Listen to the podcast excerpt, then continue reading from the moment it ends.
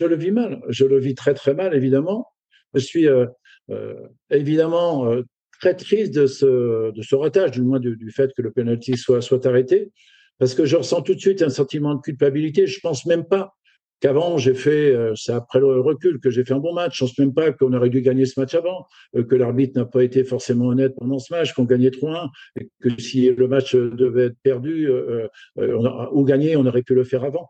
Non, un sentiment de culpabilité, la peur d'avoir déçu beaucoup de, de gens, y compris la famille proche. Je sais que mon épouse est qui supporte quand même les contraintes du football depuis 7 ou 8 ans. J'ai peur de décevoir, voilà, quelqu'un qui je, je tiens euh, plus que tout, et qui a un petit peu aussi également, parce qu'on n'en parle pas assez, tout arrêté pour me mettre dans les meilleures conditions d'une carrière. Euh, mais en même temps, je pense aux supporters, je pense aux sélectionneurs, je pense à mes copains, en disant, mais est-ce que je les ai trahis, pas trahis? Et en définitive, on trahit jamais personne. Euh, on ne trahit jamais personne dans ces moments-là parce que parce que c'est trop dur c'est trop dur. Et, à partir du moment où on donne le meilleur de soi-même, y compris dans, un tir au but, mais, mais on n'est on pas forcément à l'abri, forcément, de, ce sentiment de culpabilité. Euh, qui, il a fallu du temps pour, euh, voilà, pour qu'il soit plus présent. Mais c'est compliqué. Hein.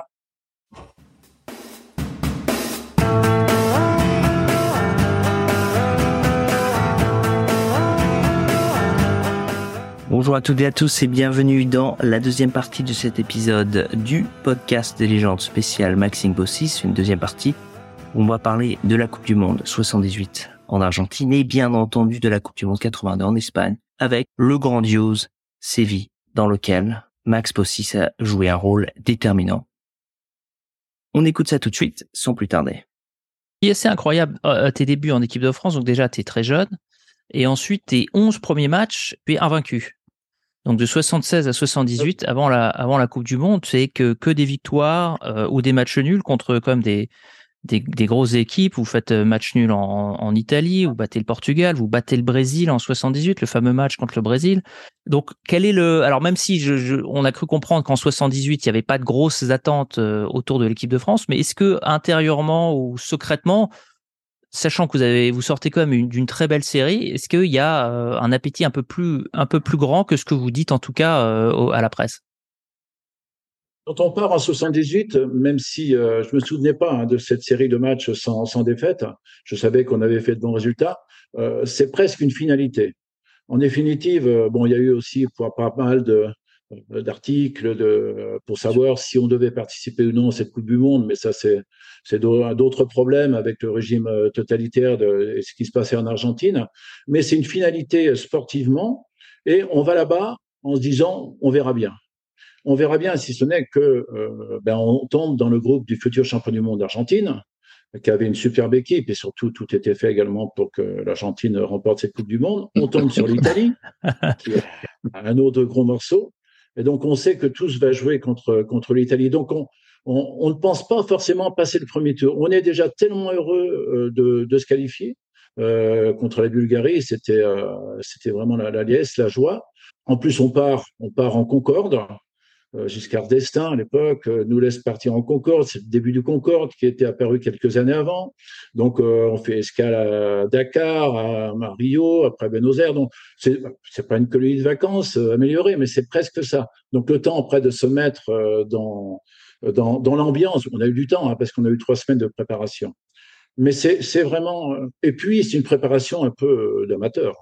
Il faut bien dire que la Fédé était, il y avait un président fabuleux Monsieur Sassre, mais on est logé dans des conditions épouvantables. Euh, d'abord, on est logé dans le même hôtel que l'équipe euh, italienne. Les Italiens, ouais. Alors qu'on les rencontre au premier match. Les dirigeants viennent avec leurs épouses et leurs familles. ils prennent le plus bel étage avec des, à côté de Buenos Aires, donc dans un grand centre un peu triste, avec des, de super chambres. Nous, on est dans les pigeonniers. Et je me souviens, je suis en chambre double avec Patrice Rio, de, de, de, de mec de 1m85 avec un radiateur qui chauffait à mort parce que Argentine fait oui, pas si chaud que ça au mois de juin. Et dans une chambre de 12 mètres carrés à deux euh, pour trois semaines euh, avec un lit pourri. Donc j'ai foutu le lit par terre euh, au bout de, de, deux jours pour essayer de, trouver une solution. Donc c'est vraiment très amateur. Après, euh, on a vu ce qui avait amélioré, non seulement dans notre préparation et dans, dans, dans mm. la capacité qu'on avait à se dire on peut progresser et puis être proche des meilleurs, mais il y avait beaucoup d'approximation. Voilà. On n'arrive pas en terrain conquis, hein. on, on, découvre tout. On découvre tout et surtout, bon, on n'est pas dans, plus dans les meilleures conditions au départ pour euh, pouvoir aborder les, les, les premiers matchs de, de, de, par le logement, justement. C'est marrant ce que tu dis par rapport au logement euh, quand on voit aussi à la lumière de, du troisième match où vous n'avez même pas de jeu de maillot. Donc c'est oui, mais ça, c'est incroyable. Ouais, J'étais très triste, pour, très triste pour l'intendant d'époque, qui était notre assureur à tous, Monsieur Patrel. Mais euh, on, on, se plante dans le jeu de maillot. En définitive, on joue euh, contre un Hongrie qui joue en, en, bleu et on amène le mauvais jeu de maillot. Au lieu d'amener le blanc, on amène le bleu. Donc, euh, il a fallu prendre un maillot que je dois avoir sûrement à la maison. Il m'en reste peu. Mais je pense qu'il doit être quelque part dans une valise, ce maillot vert et, et blanc rayé. Le match commence avec, euh, avec, je sais pas, trois quarts d'heure de retard. Enfin, un truc comme il se passe jamais nulle part dans aucune Coupe du Monde. Donc euh, voilà, c'était nous. Et en plus, il y a une autre anecdote importante avec euh, avec Adidas. On joue avec Adidas et euh, on demande avant la Coupe du Monde quand même à avoir quelques dizaines d'euros supplémentaires sur la durée de la Coupe du Monde, quelques centaines d'euros, on va dire. Refusé par Adidas, Monsieur Remeter, qui est un ancien grand joueur, 50 gardien, qui nous suivait partout, téléphone à ses patrons, donc c'est refusé. Et donc, un vent de révolte a soufflé. Et avant le, le premier match contre l'Italie, on efface nos bandes, pour la plupart, ou on arrache les bandes, on efface les bandes pour dire qu'en définitive, on joue pour rien. Déjà, on n'a pas de prime, on n'a pas de, mmh. euh, ou très peu. Euh, attends, là, juste pour, pour, pour, clarifier, vous jouez ouais. gratuitement. Il n'y a même pas de prime de match, rien du Alors, tout. Vous jouez gratuitement a, en équipe de France. On n'a on, on aucun contrat individuel, si ce n'est peut-être Michel, deux ou trois. Et, et, dans les contrats collectifs, les sponsors nous donnent très très peu et, euh, et Adidas nous donne encore moins, euh, quel que soit le nombre de matchs qu'on fait. Et donc, quand on demande une petite rallonge pour le, le fait de dire, bon, allez, euh, on va à la Coupe du Monde, Adidas est déjà très riche, on nous refuse. Et donc, ça fait énormément euh, parler, notamment euh, dans les euh, journaux français et même à la télévision. Euh, où euh, certains présentateurs, notamment Monsieur Decaux, nos pères, euh, disaient qu'on avait trahi la France en effaçant nos bandes. Alors, ça nous a un peu perturbé certainement pour le match contre l'Italie, peut-être par la raison pour laquelle, mais quelque part c'est bien parce que ça a permis de changer beaucoup de choses après. On a toujours été logé après dans de bien meilleures conditions. Ça n'a pas été toujours parfait. On, on a commencé à nous considérer en disant ah, les joueurs ont des devoirs aussi, mais également ils ont des droits. Euh, et ils ont le droit aussi de discuter de certaines choses euh, qui étaient euh, qui étaient loin d'être dues par les dirigeants de l'époque. Quelle est l'ambiance dans le dans l'équipe à ce moment-là, avant à part cette, cette, petite fronde contre contre la rémunération et sur le fait que les conditions de travail sont quand même pas incroyables. C'est quoi l'ambiance générale de de cette équipe qui vient de il y a, il y a des Nantais, il y a des Stéphanois, il y a il y a euh, évidemment euh, des Monégasques. Comment ça vit euh, au jour le jour cette, cette, équipe en, en, en Argentine? L'ambiance est bonne, l'ambiance est bonne, mais encore une fois, presque trop bonne. Bon, entre la, la, trentaine de dirigeants et leurs familles qui sont là en vacances, qu'on voit tous les midis, euh, voilà, avec euh, bon, ils ont aujourd'hui, on, bon, on fait, un petit peu attention quand même.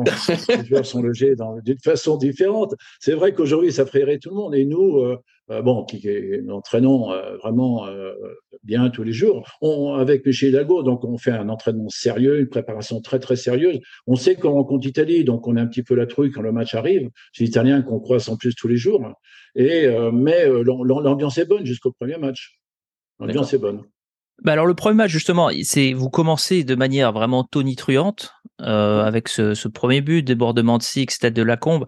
Quel est ton état d'esprit? Tu commences le match, toi qui as vécu la Coupe du Monde 70, tu avais 15 ans euh, en 70, j'imagine que ça a dû être euh, euh un, un événement ans, ouais. pour toi? C'était le premier gros, gros événement que j'ai suivi. Ouais. Bah, L'état d'esprit pour moi, c'est j'ai l'impression, euh, pour te répondre, qu'il reste trop de temps derrière ce but marqué. Je, je, je récupère le ballon, hein, d'ailleurs, c'est une relance. Je donne à Didier, qui centre, et il y a le but de Bernard Lacombe, qui a été longtemps le but le plus, euh, le plus ah, rapide en match de, de, de, Coupe du Monde.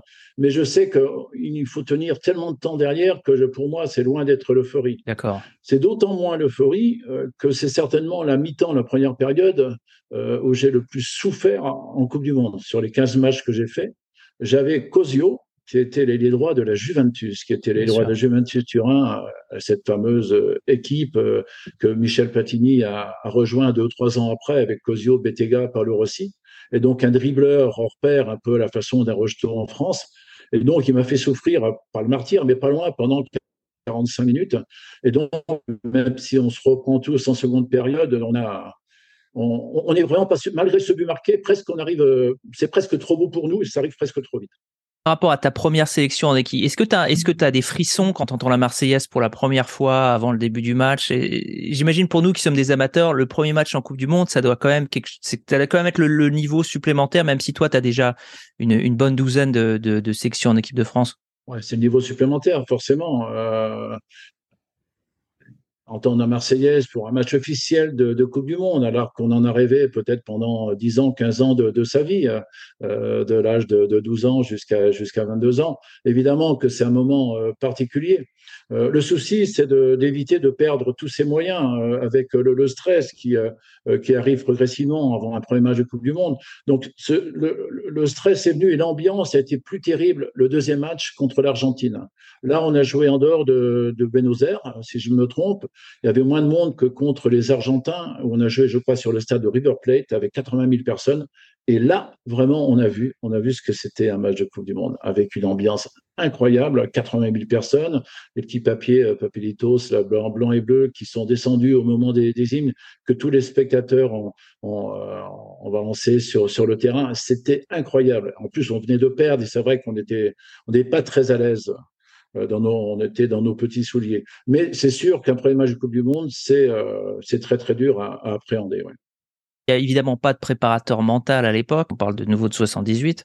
Est-ce que vous, est-ce qu'Hidalgo vous donne euh, des conseils par rapport à la pression? Parce que là, à ce moment, il n'y a aucun joueur qui a, qui a joué de match de Coupe du Monde dans l'effectif. Aucun joueur n'a joué d'un match de Coupe du Monde. Non. Donc, com Donc comment, euh, bah oui, comment vous appréhendez ouais? Bah, on, on, fait, on fait ce qu'on peut. Hein. Même Michel Hidalgo, même s'il avait toujours, comme je disais, des, discours positifs avant tous les matchs, pour lui, c'est une première aussi. Pour lui, c'est un premier match de Coupe du Monde aussi.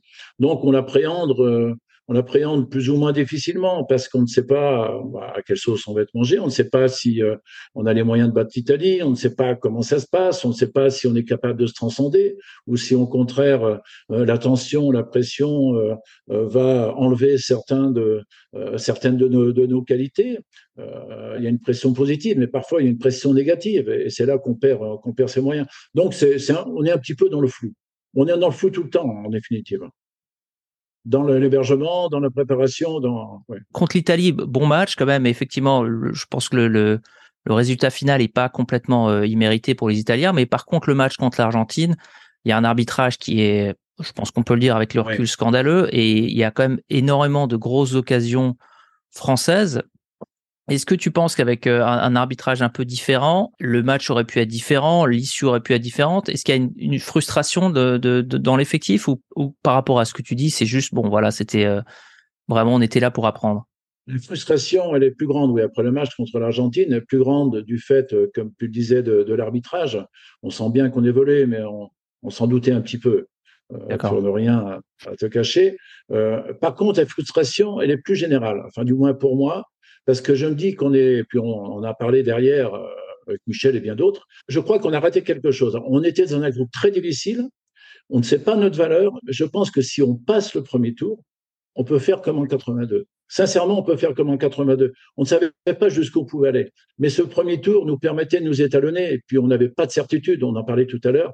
On, on, manquait de certitude pour euh, nous mesurer vraiment euh, au plus haut niveau. Euh, aux équipes les meilleures en Europe ou les meilleures euh, au monde. Et là, on en a dans un groupe plus facile. Si on passe, après, euh, on peut peut-être aller très très loin parce qu'on avait déjà il y avait déjà de très bons joueurs et on était capable de prendre confiance rapidement. Mais bon, ça s'est passé comme ça et ça nous a servi après pour pour 82 qu'on apprend avec ce podcast, euh, en parlant avec tes, tes, tes anciens coéquipiers, c'est vraiment l'importance de cette Coupe du Monde de 78 qui est un peu un peu méconnue j'ai l'impression. Oui. Euh, L'importance qu'elle a eue pour la suite, c'est vraiment une, une, première étape qui a permis euh, vraiment de se tester, de, bah, comme tu dis, ne serait-ce qu'au niveau logistique, de comment mettre l'équipe dans de, dans, dans, de meilleures conditions. Mais c'est étrange qu'elle soit aussi méconnue. Euh, bien sûr, 82 avec Séville, ça, ça, ça, elle a pris beaucoup, beaucoup d'importance, mais c'est vraiment le début de cette génération. Ouais, mais bon, la Coupe du Monde est en Argentine. Il faut se remémorer l'époque. Elle est peut-être moins médiatisée, contrairement à celle d'Espagne, euh, euh, quatre ans après. Il y a un contexte très, très particulier. Donc, on parle de cette Coupe du Monde, pas forcément pour les bonnes raisons, pas uniquement pour des raisons sportives, et parfois et souvent même à juste titre.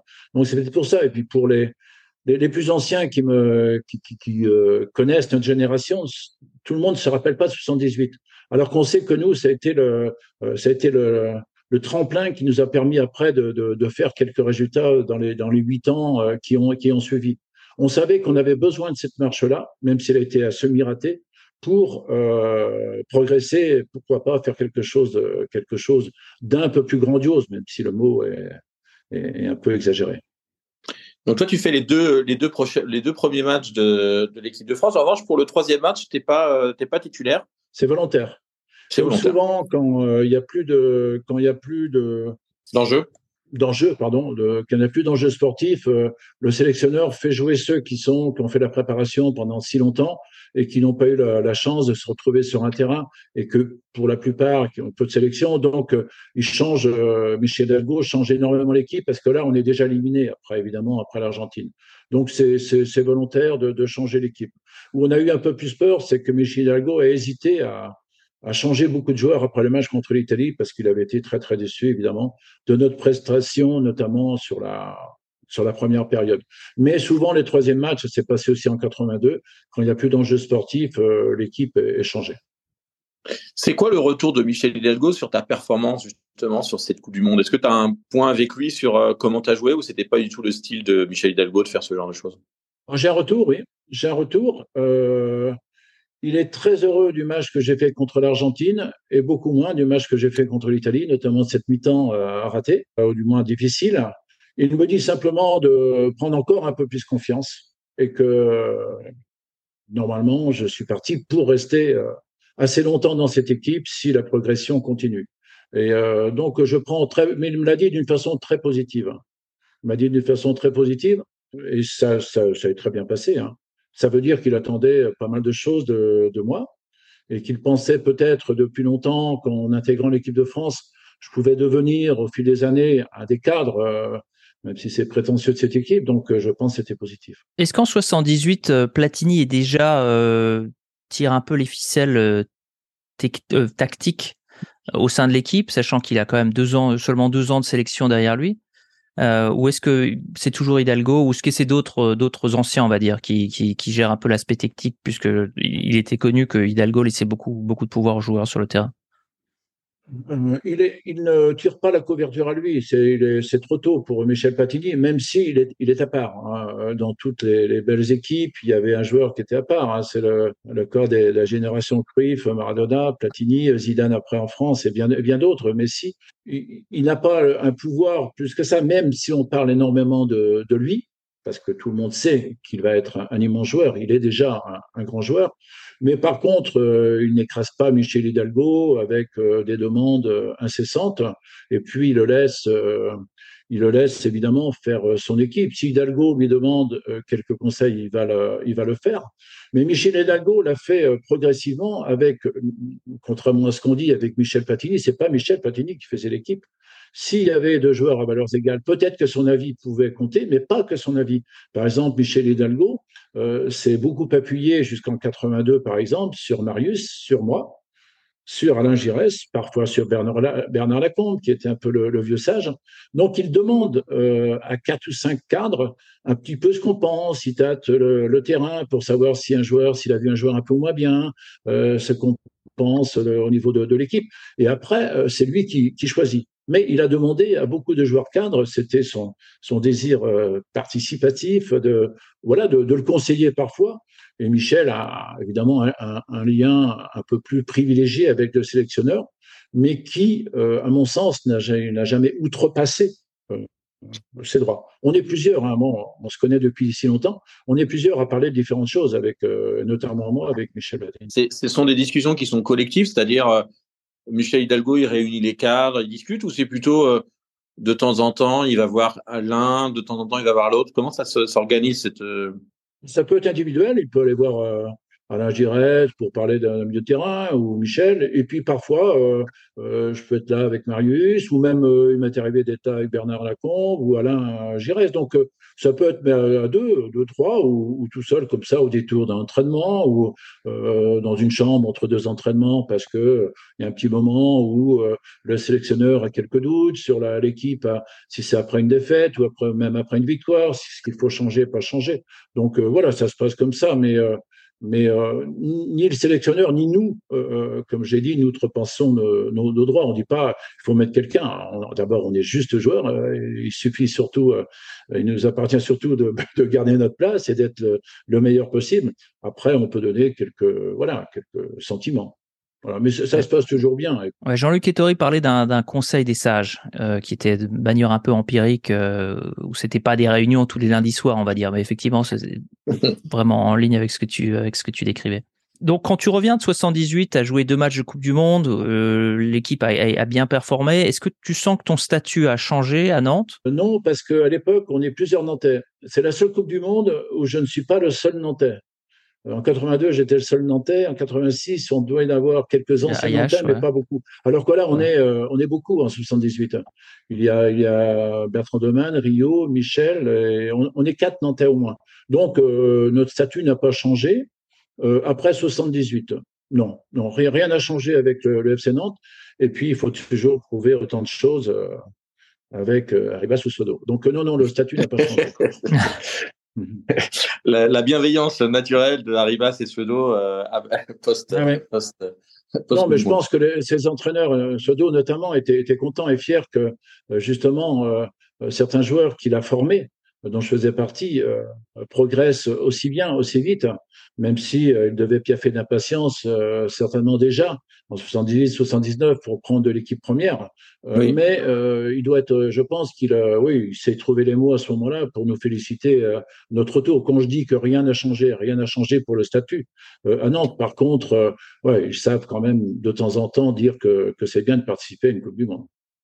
Ouais, parce que je pense que quand tu reviens, c'est plutôt Jean-Vincent qui est l'entraîneur non, de, Nantes à ce moment-là? Alors, en 78, en effet, euh, c'est une grosse erreur de ma part, d'autant plus grave erreur que je suis toujours le premier à mettre en exergue, en exergue pardon, euh, l'importance de Jean Vincent. Et en 78, c'est déjà Jean Vincent qui lui arrive en 76-77, euh, première année où on est euh, fin 75-76 et après 76-77 on est champion. Et c'est Jean Vincent. Et lui donc c'est c'est vraiment l'entraîneur qui nous donnait la pêche tout le temps. Euh, toujours à plaisanter, toujours à raconter des histoires. Et donc, lui nous reçoit évidemment de, la meilleure des, des, façons au retour de, de, la Coupe du Monde. Euh, ça a été euh, euh, une récréation de cinq ans avec Jean Vincent, avec plusieurs titres de champion de France, une finale de Coupe de France gagnée, avec une demi-finale de Coupe d'Europe. Donc, Jean Vincent, oui, a été, très important dans, dans, les, dans résultats historiques du, Football Club de Nantes. Et en 78, c'est le cas. Et pour toi, Jean-Vincent, en termes de, comportement d'entraîneur, c'est pas tout à fait la même chose que euh, ou Arribas? Non, c'est c'est pas la même chose que Suedo. Euh, certainement qu'il est qu'il pousse moins ses entraînements, euh, que, que c'est moins fin tactiquement. Un petit peu comme je le disais pour Michel Hidalgo. Euh, par contre, il a ses qualités qui lui sont propres. Il arrive surtout dans un groupe euh, à maturité qui est capable, un peu comme nous en équipe de France progressivement, de se gérer tout seul et donc, euh, il amène les bons côtés du personnage. Même après une défaite, il est capable de rester jusqu'à 4 heures du matin à nous raconter des, des histoires, un peu la manière d'un Juste Fontaine, qu'il a connu évidemment avec la génération 58. Et donc, tout le monde est plié de rire. Donc, euh, quelque part, il, euh, il nous permet de, euh, de se dire qu'une défaite n'est pas si importante que ça, alors qu'on nous a inculqué l'importance de la victoire euh, avec euh, Jean-Claude Sodo, avec Coco ou, ou, José Ribas. Donc, il arrive vraiment au bon moment. Et donc, on profite justement de ce côté un peu paternaliste, un peu grand frère, pour vraiment prendre plaisir et avoir des résultats en même temps on discutait avec plusieurs défenseurs de, de cette période de, de, fin des années 80, même au milieu des années 80, sur le fait que quand même un défenseur français euh, championnat de France, c'est pas un tendre. Il est rigoureux, il est rugueux. Euh, est-ce que toi, tu te considères dans cette même veine de défenseurs euh, centraux, un peu dur sur l'homme ou pas du tout? Non, non, j'étais le contre-exemple des, des, latéraux français d'époque. Rigoureux, oui, dans le placement, mais pas rigoureux euh, dans, la dureté. Dans la, dans la, dureté, il y avait aussi des stoppers qui étaient très rigoureux, mm. qui mettaient des tacs un peu à la, à la carotide. C'était pas mon genre. Dans les deux premières années, de 18 à de 17 à 19 ans, je taclais beaucoup, mais je taclais le ballon. Je, je faisais peu de faute, euh, mais je taclais quand même beaucoup. Et je sais pourquoi je taclais beaucoup, parce que euh, comme j'avais grandi très vite, il me manquait un petit peu de force musculaire. Et au niveau, euh, parfois, sur certains attaquants, à l'époque, hein, très rapide, j'avais un petit peu de, de, manque de, de, vitesse. Et en deux ans, donc, j'ai pris un peu de masse. Et à partir de 20 ans, je taclais de moins en moins. Et donc, on me faisait même le reproche. À Nantes, on m'a fait le reproche de ne pas être assez méchant. Donc, mais souvent, et ça m'a, ça m'a toute ma carrière, on m'a dit, mais ouais, ouais, c'est bien ce que tu fais, mais euh, bah, j'ai dit, mais je, je vais pas être méchant si, je, peux arrêter l'adversaire sans être méchant, quoi. Ça, ça à rien. Et, d'ailleurs, en équipe de France, c'était rare que je vois un Marius méchant, rare que je vois même un, Patrick Battiston euh, méchant ou un Gérard Jambion. Donc, on pouvait se faire respecter euh, de par ses qualités, avoir un bon placement, tacler quand il le fallait, mais c'est tacler le ballon, mais sans forcément. Je pense, je pense que c'est l'apanage quand même des faibles. De, euh, mais il y en avait beaucoup hein, de, de, défenseurs qui mettaient des coups euh, immenses et qui étaient parfois dangereux. Dans le championnat de mm. France, pas en, pas en sélection, hein, pas en sélection. C'était à un autre niveau, mais dans le championnat de France, il y en avait quelques-uns. On va pas citer de nom, mais il y en avait quelques-uns. on a eu Christian Lopez sur le sur le sur le programme il y a pas longtemps pour ne pas le citer, qui nous a expliqué euh, de manière assez fabuleuse comment euh, comment il intimidait, euh, en tout cas avant le match. Bon, il a jamais blessé personne, hein, d'après ses dires. Je ne peux pas les vérifier, mais mais il explique quand même comment la technique pour choper pour choper l'adversaire, ce qui était assez vraiment intéressant. mais toi, par exemple, il y a cette statistique assez hallucinante. tu n'as eu que quatre cartons jaunes dans toute ta carrière zéro carton rouge. Pour un défenseur, c'est juste incroyable. Ouais, j'ai pas eu de carton rouge et les cartons jaunes, je me souviens plus si c'est deux, trois ou quatre, mais en tout cas, je les ai eus les deux premières années. Euh, j'en ai eu un quand j'ai marqué euh, Roger Manusson pour les anciens à, euh, Marseille, un joueur incroyable à l'Olympique de Marseille. J'arrivais pas trop à l'arrêter et deux ou trois autres. C'est l'époque où j'étais. Après, après j'ai. Euh, alors peut-être aussi qu'aujourd'hui, euh, j'en aurais quelques-uns, même des cartons mm. rouges, parce que l'arbitrage était beaucoup moins sévère qu'il ne l'est aujourd'hui, et on peut être euh, aujourd'hui très très vite sanctionné. Sanctionné d'un carton jaune ou rouge avec des fautes moyennes, du moins des fautes qui passaient à l'époque. Il y a certains joueurs de mon époque qui auraient fait un match sur deux. Hein. Ils auraient été suspendus. Euh, ils auraient sûrement été suspendus euh, un match sur deux. Euh, ouais, S'ils faisaient 20 matchs dans l'année, c'était, c'était tout. Avec l'arbitrage actuel. Donc, ça a beaucoup, ça, a beaucoup changé. Donc, j'ai pu profiter de ça. Mais globalement, oui, j'essayais de, de, de, rester dans le, dans, le, sens du jeu. Donc, euh, avec la vitesse, avec certaines qualités, je savais que, que le plus important, c'était d'anticiper, d'avoir un bon placement quand je savais, par exemple, j'avais, euh, si j'avais un ailier, parce que c'était à l'époque, c'était 4-3-3, des ailiers gauche, des ailiers droits, donc c'était des duels. Si j'avais euh, un attaquant qui faisait 11 secondes ou 100 mètres, je me dis, bon, je prends une toute petite marge au départ, au cas où, et puis comme ça, donc tout, tout était, tout est lié, et c'est beaucoup mieux comme ça. Et d'ailleurs, ça m'a servi après quand je suis passé définitivement euh, libéraux, parce que là, il faut tout anticiper. mais Jeannot Lopez était un joueur correct, mais il savait, il savait se faire respecter. Alors, il avait toutes les qualités du monde, il n'allait pas très vite, donc il fallait qu'il compense aussi par un très bon placement, un très bon jeu de tête, de très bons tacles, mais c'était euh, c'était un super joueur. Alors, juste à titre de comparaison, hein, pour, euh, pour remettre dans le contexte, euh, Christian Jeannot Lopez n'a eu qu'un seul carton jaune dans toute sa carrière. C'est vrai? Ah, Ouais, ouais. Bah, d'après, d'après, euh, d'après mes recherches, euh, euh ouais, c'est c'est c'est, eh ben, c'est fabuleux parce que euh, on le on ne pense pas forcément et les gens ne le savent pas forcément qu'il a eu si peu de, de cartons et pas de carton rouge. Bah non, en tout cas pas d'après les, les, la source ah que j'ai là. C'est bon, il était, il disait lui-même qu'il a jamais blessé, mais qu'il il s'était beaucoup. C'était ça qui était intéressant. Il parlait vraiment de l'intimidation psychologique avant le match. Oui, oui, oui. Puis euh, c'était dans oui, Jeannot, c'était aussi dans son marché, c'était toujours euh, droit. Donc il était, il pouvait être impressionnant. Hein. C'était et c'était surtout aussi, bon, j'ai eu la chance de jouer avec lui en équipe de France. Hein. il a eu quelques sélections aussi en, en, en, en équipe de France. Hein. Et, et c'était vraiment un très très bon défenseur, très complet. Mais c'est vrai que je, je pouvais penser qu'il avait pris quelques cartons jaunes supplémentaires. Donc il était beaucoup plus doux qu'il qu'il ne l'a dit ou que je le pensais. à vérifier, à vérifier. Tu voulais pas donner de nom de, de joueurs un peu un peu dur sur l'homme en, en, défense, mais peut-être tu peux juste en citer à Nantes. Sans, sans... Est-ce qu'il y avait à Nantes des défenseurs qui étaient plus durs et plus méchants que, que toi? Patrice Rio déjà était costaud. Oui, oui. Donc il savait mettre le pied. Euh, parfois c'était, mais il n'a jamais blessé un joueur, si ce n'est moi. Le problème, c'est que j'ai une fracture du tibia. On est à, on est à Saint-Etienne fin 60, euh, fin 76. Dernier match avant la trêve, l'avant-dernier match, il neige, on perd 1-0, 2-0, et je dégage un ballon, j'arrive avant lui, et lui, il frappe de toutes ses forces dans le tibia. Et euh, enfin, dans la cheville, avec l'onde de choc, ça m'a cassé le tibia en deux. Le seul joueur qui n'est jamais blessé, Patrice, c'est moi en définitive. Sinon, autrement, je me souviens pas qu'il ait blessé beaucoup d'autres joueurs. C'était évidemment involontaire, hein, je plaisante, mais, euh, mais, bon, il était beaucoup plus solide. Mais, mais, à Nantes, on était un petit peu en, en, en, avance. Il y avait un très très bon défenseur que les anciens connaissent à Nantes, il s'appelait Jean-Claude Osman, euh, qui a eu la carrière un petit peu, il a eu un, un coup à l'œil, après il voyait très très mal à 27-28 ans il était en avance sur son temps, sur son poste derrière latéral, et lui, il mettait très peu de coups aussi. Très, très peu de coups. Tu parlais de, Jean-Vincent, l'entraîneur. Quand tu gagnes ton premier titre de, de champion de France en, en 77, ensuite vous recommencez en 1980, ensuite en 83, les, invités qui étaient avant nous nous, nous parlaient de l'espèce de joie incroyable euh, de, gagner un titre avec des coéquipiers avec lesquels ils ont été depuis, euh, depuis leur, leur tout jeune âge.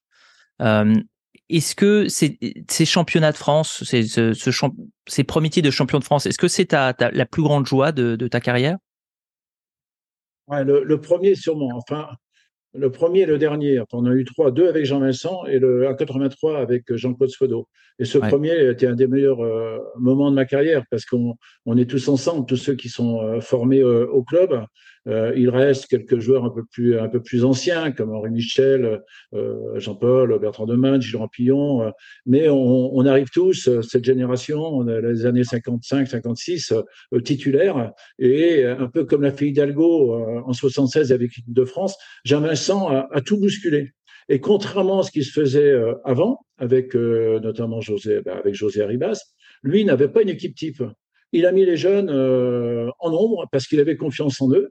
Euh, et on s'est retrouvé avec euh, parfois sept joueurs de, de, 20 ans, 22 ans. On, est, on était une équipe très très jeune.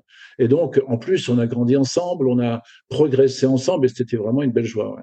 Ouais, c'était euh, c'était un super moment, ce titre 77, 76, 77. À quelle année tu estimes que tu es au top? Euh, Est-ce que c'est en 82, c'est en 86, c'est 83 Je pense que oui, je peut-être euh, je suis au mieux dans, dans la confiance euh, avec un poste de, de, latéral, même si je jouais de temps en temps ailleurs pour dépanner, que je connaissais euh, vraiment très bien, euh, dans les débuts des années 80, de, de, de 80 à, enfin, disons de 80 à 86. D'accord. De 78, on va dire de 79, 80, 86. D'accord. Je pense. Euh, ce qui me permet d'ailleurs de, changer de poste euh, et à Nantes dans un premier temps et en équipe de France. Euh, je, je, remplace Henri Michel qui est en fin de carrière à Nantes, la saison 82-83 où Jean-Claude Sodo prend l'équipe, il me met libéraux. Alors que je suis encore euh, latéral en équipe de France, notamment pour la Coupe du Monde 82, et je remplace également après en 84 Marius, qui est un petit peu en fin de carrière, qui arrête l'équipe de France euh, ce même poste de libéraux et Michel Diago donc me, me choisit comme libéraux. Donc j'ai eu une progression sympa de, de latéral et ce sont a priori les, les, meilleures années. Après c'est variable selon les joueurs. Alain Giresse a eu ses meilleures années beaucoup plus tard. Euh, et, enfin pas en club mais en, en sélection. Euh, mais souvent entre 20, 22, 22 25 et, et 30 ans, ce sont les meilleures années. Dans cette période de tes meilleures années, est-ce qu'il y a un club que tu détestes affronter ou un attaquant que tu détestes affronter? Ouais, il en a parlé souvent, et surtout moi, c'est Dominique Rocheteau. Je n'aimais pas du tout euh, affronter Dominique Rocheteau. Je ne comprenais pas ce qu'il faisait euh, ballon pied. Lui non plus d'ailleurs, mais c'était un dribbleur euh, incroyable. Imprévisible. Et, euh, et, donc, à chaque fois, c'était un souci. Alors, pour moi, c'était un problème encore plus important parce que euh, on était très potes en équipe de France, euh, très copains, et donc j'avais un petit peu de peine à aller au bout justement des tacles, des, euh, des interventions, et, une petite retenue presque naturelle. Et donc, bah, il n'avait pas besoin de ça pour pour s'émanciper, pour, pour passer. Donc, je, je, je n'aimais pas du tout jouer contre lui. L'équipe que tu n'aimais pas affronter, c'était Saint-Etienne alors? Euh, oui, oui, c'est ça.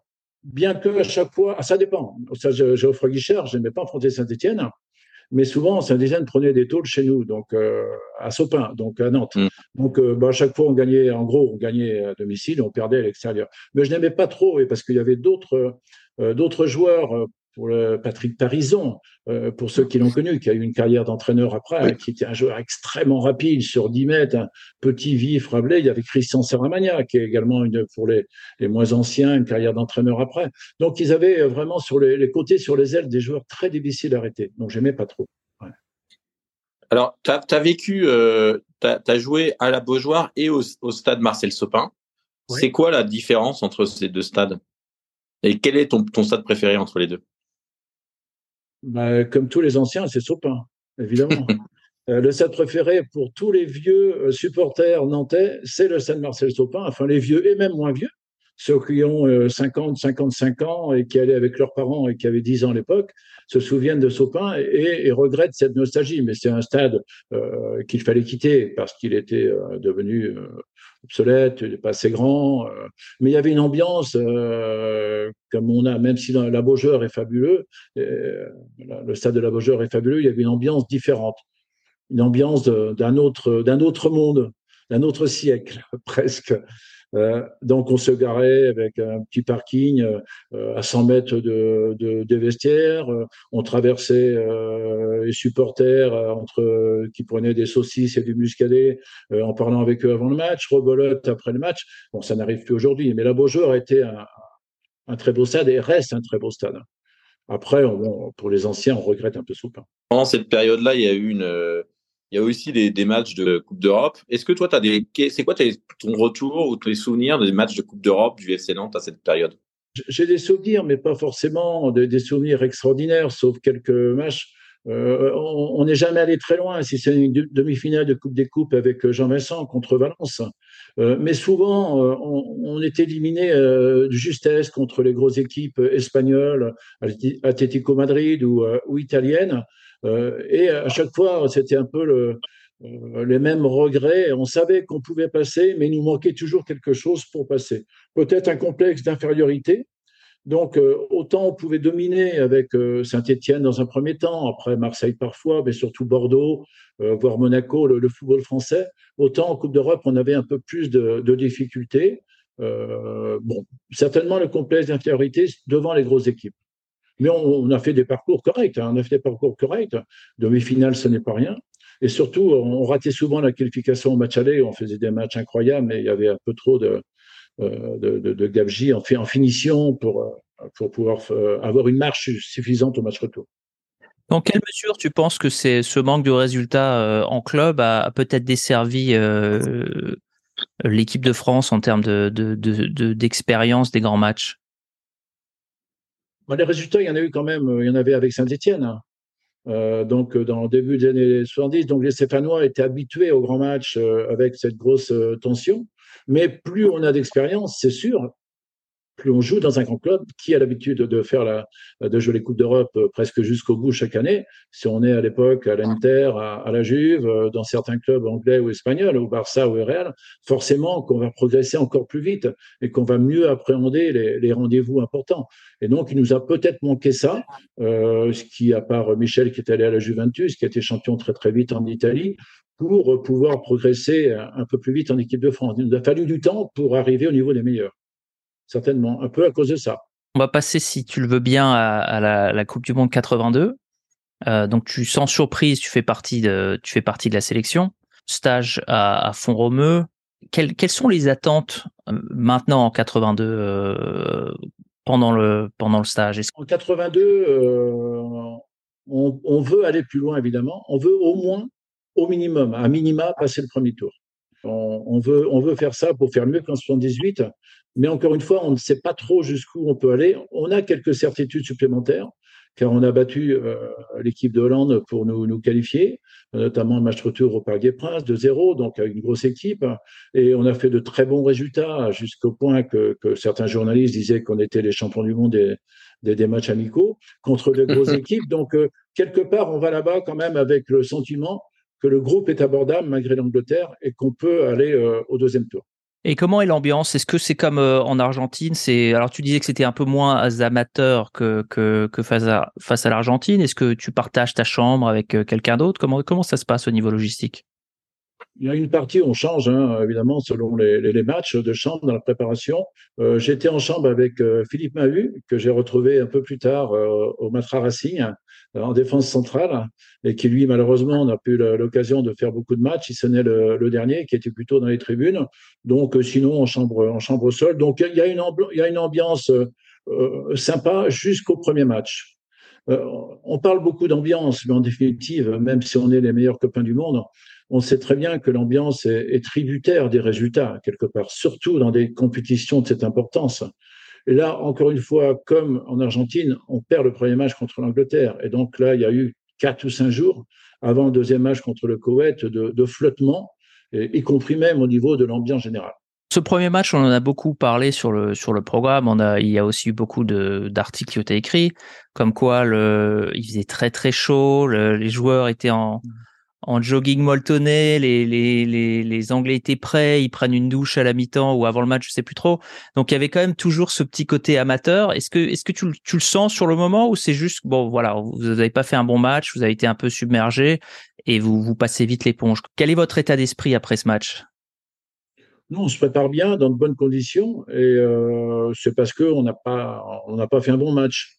Euh, les Anglais ont toujours l'habitude, en club comme en sélection, de faire tout et n'importe quoi, mais c'est leur façon. Euh, prendre une douche, comme tu le dis, euh, juste avant le match, aller dans, un bain, ce qu'en France, on est incapable de, de faire. Donc, à la limite, on a même une approche presque trop sérieuse par rapport aux Anglais.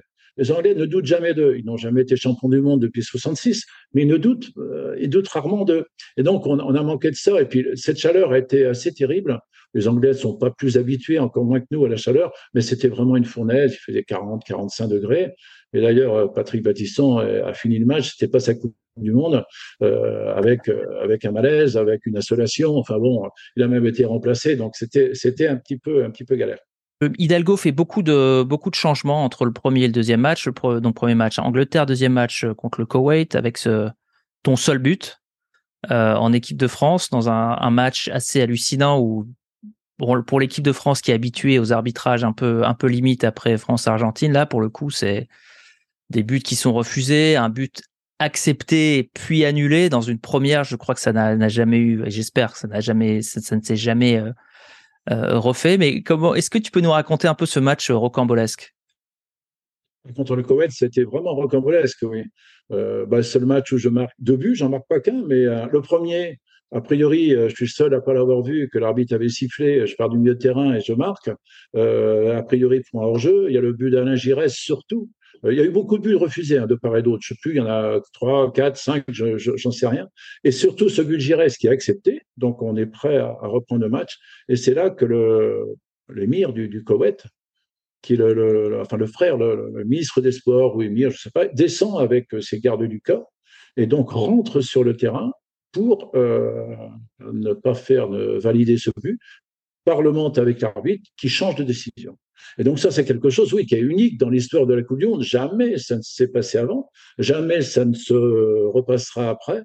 donc on, a le sentiment d'une injustice monumentale. Et c'est là que pour la première et dernière fois, j'ai vu Michel Hidalgo dans tous ses états, euh, avec son maillot bleu et blanc du, du Racing et, et, en short sur le terrain, tellement il était outré. Et nous, on a tous été outrés, mais il fallait qu'on se remette dans le match.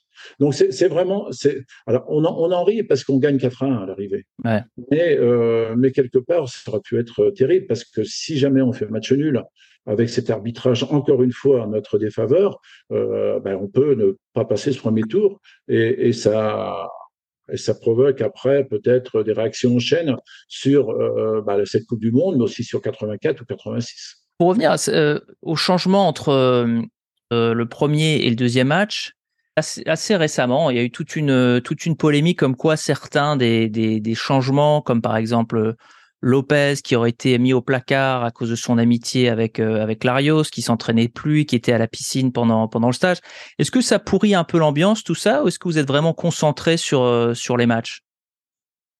Oui, certainement que ça ça n'a pas ça n'a pas amélioré l'ambiance euh, après cette première défaite. et donc bon, il y avait des des, des, des soucis parfois d'ordre privé. Euh, entre, quelques joueurs. Mais ce n'était pas la seule cause. Euh, je pense que Larios, d'ailleurs, sur ce match, était loin d'avoir démérité, certainement euh, un de ceux qui avaient été les, meilleurs. Mais ça permet quelque part, sans fustiger certains ça permet Hidalgo d'aller au bout de son discours c'est-à-dire de faire les prémices du fameux milieu de terrain que tout le monde nous envie deux ans plus tard, le fameux carré magique, parce que là, il commence à mettre, après ce match, que des joueurs offensifs au milieu. Platini, Giresse, euh, Gingini. Euh, et donc, on joue euh, avec Bernard Gingini, donc avec trois milieux offensifs, et ça nous va bien. Ça nous va bien. Donc, on était une équipe peut-être plus équilibrée sur ce premier match contre l'Angleterre. Et puis, bon, certains événements font que l'équipe est changée.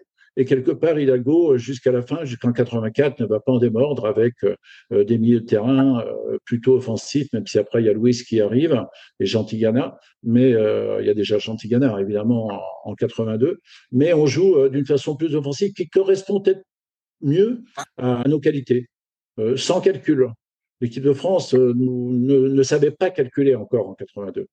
C'était une force, mais c'était aussi une faiblesse. Après, pour dire, certainement, les, les, les 4-5 jours entre l'Angleterre et le Koweït ont été les 4 ou 5 jours les pires euh, au niveau de l'ambiance. Mais tout le monde s'est bien repris très, très vite. Comment ça se matérialise justement cette ambiance un peu, euh, dure? Non, mais ça, se matérialise sur certaines, certaines choses. Euh, pour, euh, des maladresses, par exemple, qui n'ont rien à voir avec, avec Jean-François ou d'autres. On est tous avec Michel Platini et, et Jean Tigana. Il y en a un, Michel, est né le 21 juin. Moi, je suis né le 26, Jean Tigana le 23. Donc, on fête à l'hôtel l'anniversaire de, Michel, ce qui est tout à fait logique. Et il n'y a rien de prévu pour Jean Tigana, donc qui revient avec un gâteau à la fin du repas et, et une bougie pour dire, ben, moi aussi, c'est mon anniversaire. Donc, après, ils ont été les meilleurs amis du monde, mais quelque part, quelque part, voilà, donc il y a des choses pas toujours à droite, et puis forcément, c'est la deuxième défaite euh, lors d'un premier match de Coupe du Monde après 78. Et là, on est, on est beaucoup critiqué par la presse française hein, qu'on a euh, tous les jours. Et on sait que beaucoup d'anciens, notamment, ou de journalistes disent bon, ils vont faire comme en 78, qu'ils préparent leurs valises, ils sont déjà, ils vont partir chez eux. Quoi. Donc, on a un sentiment de revanche, mais également une ambiance compliquée pendant 3-4 jours. Mais on a, su, on a su se relever très, très vite. C'est la plus grande fierté. Est-ce que Hidalgo t'inclut, enfin, en tout cas, est-ce qu'il euh, consulte ce conseil des sages euh, lorsqu'il décide d'instaurer le carré magique, sachant que ça va donner beaucoup plus de pression pour la ligne défensive, puisque le, les quatre milieux n'étaient pas connus comme, euh, comme défendant énormément. Vous savez que vous allez être mis beaucoup plus à contribution. Ouais, c'est logique, on le sait, mais on sait que derrière, on va être mis plus souvent à contribution, qu'on risque de se retrouver, malgré la présence de Jean Tigana, souvent en un contrat. Euh, donc, il y a moins la, sécurité, notamment celle qu'il y avait en 98 en, France. Euh, par contre, euh, non, je ne me souviens pas de réunion. Il ne demande pas forcément l'assentiment. Peut-être qu'il a, vu Marius, Michel et d'autres.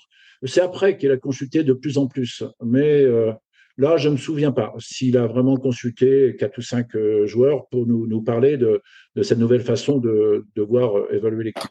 Donc vous passez le premier tour, vous match nul contre la Tchécoslovaquie, ensuite Irlande du Nord euh, 4-1, vous battez l'Autriche 1-0, oui. euh, but de Gengini. Est-ce qu'à ce, moment-là, donc vous avez passé le premier tour, vous avez moins de pression ou est-ce que vous vous dites la, la, c'est la, la, compétition commence vraiment? Quel est votre état d'esprit à ce moment-là? Oui, on, on, on, laisse derrière nous une grande partie de cette pression négative euh, que qu'on peut tous avoir dans, dans la vie, dans, dans, dans, chaque métier, mais encore plus certainement euh, dans un sport euh, de, de, de, haut niveau en disant on a réussi à faire le minimum de ce qu'on espérait, c'est-à-dire passer le premier tour. Donc on, débute euh, euh, ce mini championnat de, de 2-3 euh, avec des équipes qui sont a priori, on le sait, à notre portée, et avec encore un petit peu plus d'assurance. Et là, on se dit, allez, on a peut-être un bon coup à jouer, on peut peut-être faire encore mieux que ce qu'on avait prévu au départ. Et donc là, une équipe, une équipe type se dégage. est-ce que tu sens, est-ce que vous vous sentez de, plus en plus à l'aise? Est-ce que juste avant, à la, veille du match contre les Allemands, est-ce que vous avez une grosse discussion tactique avec Hidalgo ou c'est comme toujours très très organique, il consulte un peu les joueurs, etc. Il n'y a pas plus de discussion tactique avant les matchs contre les. En, parlant du match de l'Allemagne, tu veux, tu veux dire? Oui, si, il y a une discussion tactique, enfin personnelle, avec Manu Amoros. Euh, par rapport au, gabarit, moi je suis souvent arrière droit et Manu à droite, arrière droit pardon, arrière gauche. Je joue souvent à gauche, c'est Manu à droite ou Patrick Battiston à droite, mais c'est Manu qui avait pris la place. Et là, pour ce match-là, on change on, inverse les rôles. Lui, il prend Libarski, qui était un joueur euh, assez vif, euh, petit et follet. Et moi, je passe à droite de l'autre côté, du côté de, de Magat. Donc, déjà, une discussion tactique qu'on a eue avec Michel Hidalgo et, et, Manu. Et donc, on est tout à fait d'accord pour, euh, pour ça. Et sinon, autrement, non, pas de, de grosses discussions tactiques, mais toujours cette façon qu'avait Hidalgo de nous motiver, euh, d'insister encore plus avant l'Allemagne sur le privilège qu'on avait euh, de représenter euh, la France, d'être parmi les 11 ou 22 joueurs choisis pour des matchs aussi importants, alors qu'on est quelques milliers de professionnels et qu'il y a parmi les, millions de, de, de, footballeurs amateurs, eh bien des millions qui voudraient aussi se retrouver à notre place. Et donc d'essayer d'évacuer la pression négative pour nous dire prenez ça plutôt comme un privilège plutôt que pour une euh, plutôt que d'aborder ce match avec une peur, avec surtout euh, cette euh, façon de nous dire et nous redire qu'il faut surtout derrière ne pas avoir de regrets, du moins dans le comportement. Il y aura toujours des regrets si on perd un match, mais dans le comportement, d'aller au bout de, de, de ce qu'on peut faire. Et vous sentez l'engouement autour de, de l'équipe de France euh, ou l'éloignement fait que vous êtes un, toujours dans, un peu dans votre, dans votre cocon? On ne sent pas vraiment l'engouement parce qu'on est quand même loin. On reçoit un peu la presse française, mais pas tout le temps, avec un peu de, retard. On n'écoute pas forcément les, médias français, radio ou, TV. Donc, euh, on ressent moins l'engouement. Nous, on sait qu'on a franchi un cap et on sait surtout qu'on va euh, rencontrer une des meilleures équipes au monde depuis longtemps. Et c'était le cas en 82 aussi. Et que là, euh, eh bien, c'est le premier test grandeur nature dans la plus grande des compétitions pour un footballeur, une Coupe du Monde. Et donc, il y a quand même une petite trouille de ne pas être à l'auteur et de se prendre une raclée. Enfin, on y a pensé, mais on y a pensé, on y a pensé, on y a pensé. Je pense que certains y ont pensé, j'ai pensé un peu aussi, en disant, bon, vu comme on joue, je ne pense pas que ce sera le cas, mais quand même, en face, il y a du, il y a du lourd. C'est euh, c'est quand même costaud. Donc vous en parlez, vous êtes, vous avez euh, cette franchise entre les joueurs, vous confiez vos peurs euh, vraiment à voix haute, ou vous êtes superstitieux, vous préférez pas le dire? Par exemple, je sais pas, tu, tu dis à ton compagnon de chambre, et si, si on se prend une, une branlée demain, t'imagines la honte ou c'est c'est plus, ah, j'espère qu'on va bien réussir demain. Comment comment ça se passe? on, en parle de façon très informelle avec ceux avec qui sont tournés les plus proches. Je sais que mmh. euh, moi, toute ma carrière, même si on était pourtant concurrents, je parlais énormément avec Patrick Battiston et plus tard avec Thierry Tissot, Yamayash euh, et beaucoup de joueurs plus jeunes. Sinon, autrement, je, je ne montre pas forcément euh, euh les failles, enfin les, les doutes. Parce que je sais qu'à partir de 82, 26, 27 ans, on compte plutôt sur moi, pas tous, hein, les plus anciens, pour euh, les, les, conforter dans leurs doutes. Et euh, j'essaie toujours d'être euh, voilà, d'être plutôt un bon conseil avec les plus jeunes ou ceux qui ont un peu plus d'incertitude sur le match qui arrive, même si ça m'empêche pas moi d'avoir aussi les miennes, mes doutes à moi, enfin mes incertitudes.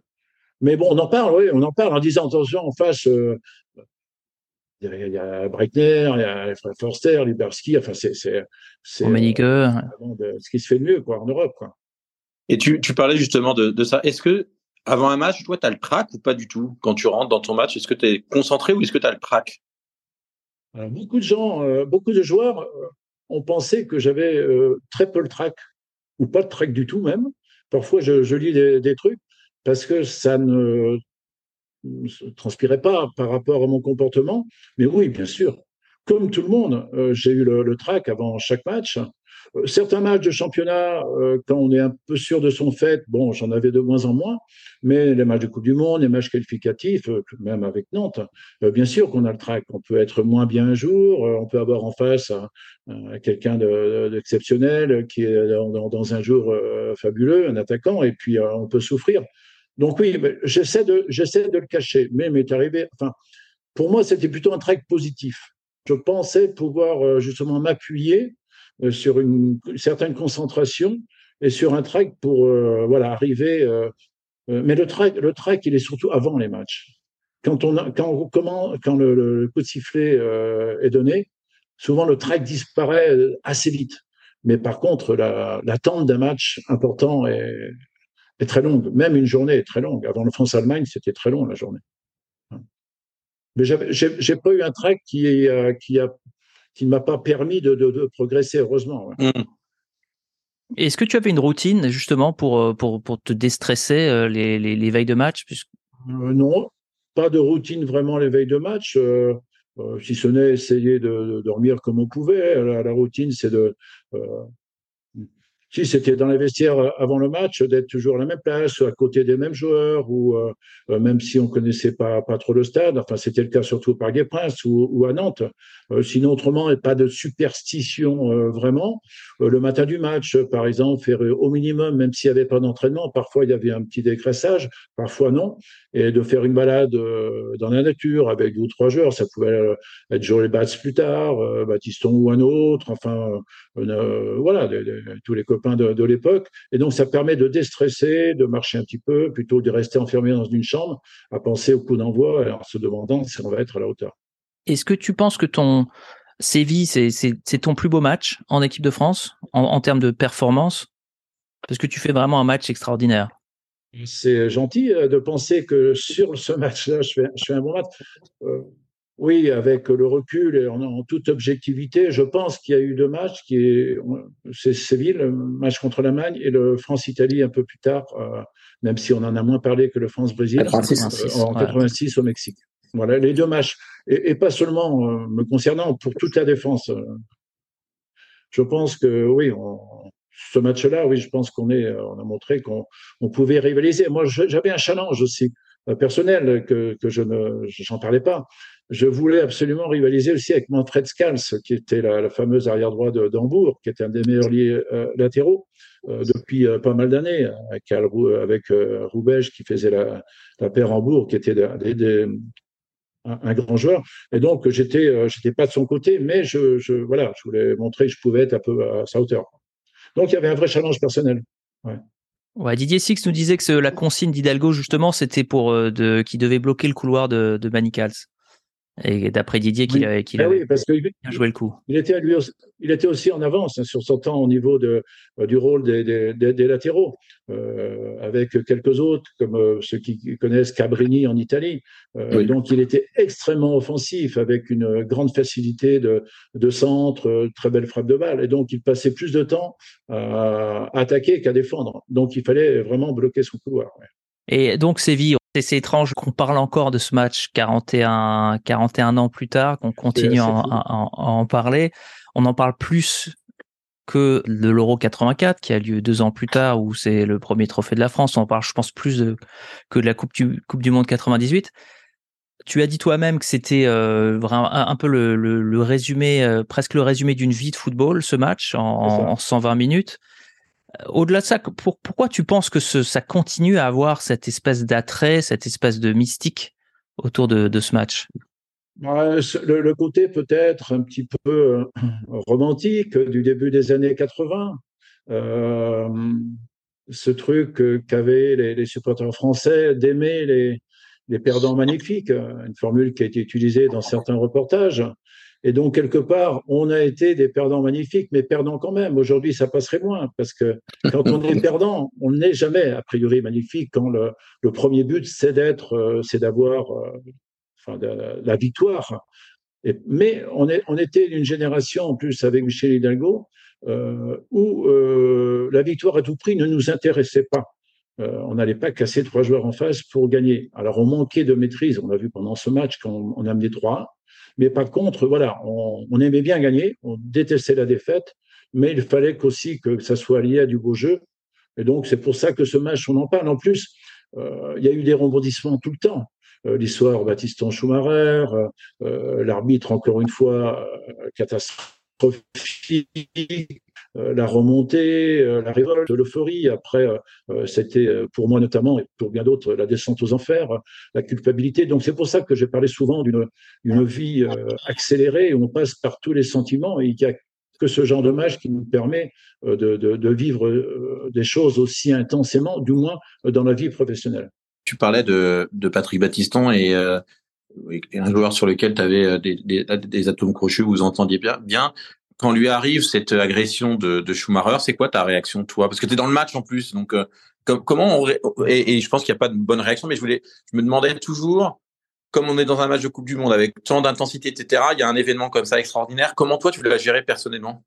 On l'a géré d'une façon bizarre. Euh, je me souviens très bien de cette action parce que je récupère le ballon justement pour le donner à Michel Platini qui lance Batiston euh, dans l'axe et dans le trou. Donc je suis vraiment dans, la bonne trajectoire, euh, si l'on peut dire, pour voir la, sortie de Schumacher. Et donc je sais, mais la réaction, notre réaction générale et la mienne n'a pas été à la hauteur du geste repréhensible du, gardien allemand.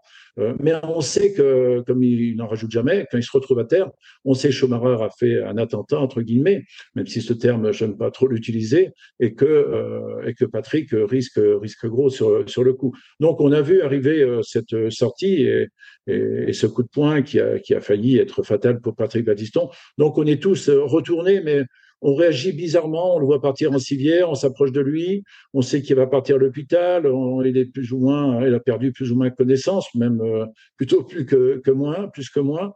Et, et derrière, après, ça, l'ambiance du match n'a plus été la même c'est devenu un peu plus violent. Euh, on a su réagir sur le terrain, mais c'était un peu, c'était un peu, un peu compliqué derrière. Hmm. Et si tu, tu, refaisais le match, si tu refaisais le match, est-ce que tu aurais une réaction différente? Après ça Oui, je pense que si je refaisais le match, j'en aurais voulu encore plus à l'arbitre sur le moment. On en a voulu, mais on a à peine parlementé euh, quelque part. On, était un peu estomaqué par ce qui s'était passé. Donc, euh, ça nous est jamais arrivé qu'il y ait un, geste comme ça en demi-finale de Coupe du Monde, première demi-finale évidemment pour nous.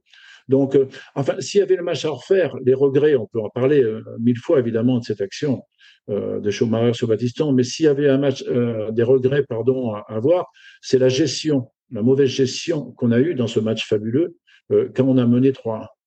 Et là, beaucoup d'équipes, les Allemands en premier, auraient balancé les ballons dans les tribunes, auraient commencé ou continuer à mettre des coups, euh, aurait déjoué totalement pour gagner du temps. Nous, on n'a pas su. Voilà, on n'a pas su, et c'est ce qui nous a manqué, ce qu'on a réussi à avoir en 84, deux ans après. On n'a pas, on n'a pas su garder un résultat et garder cette marge de sécurité importante, deux buts d'avance, même si les Allemands sont capables à chaque match, du moins à l'époque, de revenir sur euh, sur leurs adversaires. On n'a pas su garder ces deux buts d'avance. On, a continué à jouer. Euh, on a perdu le ballon un peu plus vite, euh, mais on a continué à jouer offensivement sans aller au bout. Enfin, on ne savait pas trop quoi faire. On, a mal géré, à mon avis. Est-ce que tu penses que c'était un problème d'organisation euh, ou un problème de culture? Euh, C'est-à-dire, il n'y avait pas de milieu de terrain défensif. Lopez rentre pour remplacer Batiston. Hidalgo lui dit de jouer derrière. Platini lui dit non, non, tu vas jouer au milieu. Qu'est-ce que tu penses à, ce niveau-là? Plutôt culturel, plutôt, plutôt tactique, plutôt joueur? euh, C'est un problème. Les, les, deux sont, sont vrais. Problème de culture. Euh, on ne savait pas forcément encore euh, cadenasser un match. Et également problème d'organisation. Évidemment, euh, surtout qu'à l'époque, il y avait seulement 16 joueurs. Il y avait six joueurs dans les tribunes qui ne pouvaient pas rentrer sur le terrain. On était 22 pour une Coupe du Monde. mais donc voilà, il y avait Girard dans les tribunes, Jean-François sur les tribunes, et donc euh, avec les, blessures euh, du milieu terrain de, Bernard, il me semble, si mes souvenirs sont bons, il n'y a plus de milieu terrain pour rembourser, donc euh, pour les remplacer, pardon. Donc il y a eu un problème également d'organisation, et c'est également une erreur supplémentaire. Les premiers, les premiers souvenirs qui te reviennent, euh, alors on parlera bien sûr du, du penalty si tu nous le permets, mais les, premiers souvenirs qui te, qui te reviennent quand tu penses à, à Séville, c'est quoi? C'est Baptiston, c'est le troisième but, c'est. Le souvenir, c'est tout, c'est un souvenir global de deux heures de, d'une vie, comme j'ai dit, en accéléré, avec les, le match certainement le plus fort qu'on ait fait euh, dans, dans notre carrière, y compris même pour euh, euh, Michel avec qui euh, j'ai parlé souvent de ce match, et même pour lui, c'est le match le plus, le plus marquant. Et pourtant, il y en a connu euh, pas mal de, de, sa carrière. Donc, c'est un, souvenir global unique, mais on s'en rend compte après. On s'en rend compte après de l'importance de vivre ce genre de choses. C'est le plus grand souvenir, le plus joyeux à certains moments, mais également le plus douloureux, le plus douloureux évidemment collectivement, et aussi le plus douloureux individuellement me concernant. Toi, quand quand quand marque ce troisième but, il y avait une partie de l'équipe qui avait dit dans les nombreux articles, interviews, que pour eux, ils s'imaginaient déjà en, finale. Toi, qui est défenseur, qui a, qui a vécu des matchs serrés, qui connaît le football allemand, est-ce que tu penses que c'est gagné ou est-ce que tu, continues à t'essayes un petit peu de tempérer les ardeurs de, de, du reste de l'équipe qui veut continuer à attaquer et marquer éventuellement un quatrième but? On n'avait pas forcément euh, les forces et l'objectivité pour euh, parler, entre nous, mais par contre, moi, comme défenseur, en effet, je pense que c'est pas gagné. Et quand je vois rentrer Rumening, euh, ça me conforte dans l'idée que euh, ben, rien n'est gagné encore. Et peut-être aussi que ce score de 3 est trop beau pour être vrai. On se demande même euh, comment on fait pour euh, avoir deux buts d'avance sur, sur l'équipe d'Allemagne. Donc on n'arrive pas à tout maîtriser. Alors peut-être que les attaquants pensent que c'est gagné, mais quand on, on, on, est près du danger, près du gardien de notre gardien, et quand on est défenseur, on sait très bien que tout peut changer d'une minute à l'autre. Et c'est malheureusement ce qui s'est passé. On va revenir ah, peut-être justement à un, épisode personnel un peu douloureux, donc, mais, mais, mais qui, qui, fait partie du football, qui est effectivement la séance de penalty. Et, et la première question qu'on avait avec Michel, c'était mais comment tu te retrouves euh, sélectionné pour être ce tireur? Et comment se fait la sélection des, des tireurs? Je ne suis pas sélectionné pour euh, être dans les cinq premiers tireurs. Je ne fais pas partie des cinq premiers. Euh, J'en avais tiré euh, des penalties, deux ou trois avec Nantes. J'en ai marqué deux sur trois. Et en, stage, je tirais souvent, plutôt avec réussite. Mais euh, les cinq tireurs se sont auto-désignés, plus ou moins. Et moi, je n'étais pas dans les cinq. Je, tire le penalty uniquement parce qu'il y a égalité. Et quand égalité, il faut évidemment un autre tireur. Et comme à ce moment-là, ben, tout le monde prend la poudre d'escampette, bon, et euh, je sens que je sais que Jean Tigana s'en va, euh, que Marius a déjà enlevé ses protèges tibia et ses chaussures et n'a pas envie, euh, que Christian Lopez n'a pas envie non plus. Donc je, je sais, je me dis. Ah bah, Christian, Christian Lopez hein. était après toi apparemment. Il aurait été septième d'après ce qu'il Oui, il aurait peut-être été après, mais quelque part, moi, c'était bien qu'il. non, ça va peut-être bien qu'il soit avant d'ailleurs. Ouais, mais ce qu'il a dit, honnêtement, on est, on est, donc, Maxime, bon, on est, il, il, nous a dit l'inverse. Il a dit, il était content que ce soit toi avant lui. Oui, mais je me doute. Je me doute. non, parce qu'il il expliquait qu'il avait raté son penalty justement euh, contre le PSG en finale de Coupe de France juste avant et que et qu'il n'avait pas envie que ça recommence. Il n'était pas dans les mêmes dispositions, à les bonnes dispositions. Mais j'y vais donc parce que je, je sens que c'est aussi mon, mon, devoir entre guillemets de prendre cette responsabilité parce que après euh, 30 40 sélections euh, donc euh, je ne m'imagine pas pardon euh, ne, ne, pas le faire mais psychologiquement, on n'est pas préparé. Donc, quand je, pars du milieu de terrain, je ne sais pas du tout ce que je vais faire en plus. C'est ça le, problème. C'est que euh, on décide, je décide, je suis pas dans les cinq premiers tireurs et je me dis, oh, quand même, il n'y aura pas égalité. Et donc, ça arrive. Et là, je me dis, qu'est-ce qu'il faut faire? Tirer à droite, à gauche, euh, mettre une, bombe euh, au milieu et donc, jusqu'au dernier moment, du moins 20 secondes avant de, frapper ce ballon, euh, je, je, ne sais pas trop. En plus, euh, avec la fatigue, tout ce qu'on a vécu avant, on part du milieu de terrain jusqu'à ce point de pénalty. Ça paraît une éternité. C'est 30, 40 secondes qui passent. Ça paraît très, très, très long. Plus Schumacher, malgré euh, ce qu'il avait fait à Diston, est quand même un très bon gardien. Et, et on se parle pas non plus parce que on m'a dit après, mais Schumacher, il est toujours parti du côté droit. Mais j'ai dit, mais moi, personne me l'a dit. À ce moment-là, j'aurais essayé de le mettre de l'autre côté. Et donc, à l'arrivée, donc, je veux trop l'assurer et je le tire plutôt, plutôt mal. Schumacher part du, du bon côté et donc les regrets sont éternels derrière, évidemment. Mais alors, pendant, quand tu fais cette marche euh, épuisante euh, et, et, horrible psychologiquement du rond central au, au point de pénalty, tu te dis, tu, tu ne sais toujours pas où tu vas tirer.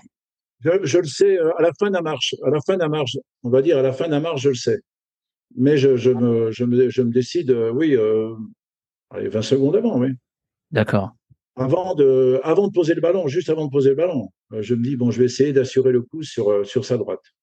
Pas prendre de risque techniquement, alors que, euh, bon, je crois qu'il a dit depuis que, bon, je, quand, quand il m'a vu arriver en disant c'est un défenseur, il n'est pas capable de mettre un intérieur du pied de l'autre côté. Si c'était un attaquant, je serais peut-être pas parti pareil.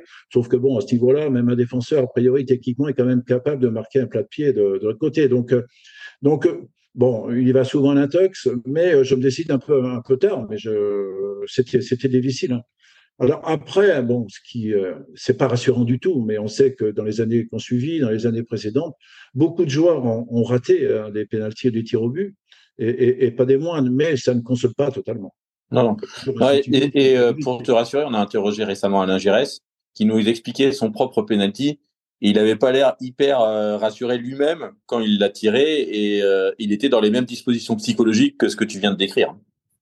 Et pourtant, en GG, il en tirait beaucoup avec Bordeaux, un petit peu en équipe de France, un peu moins, parce qu'il y avait Michel Platini.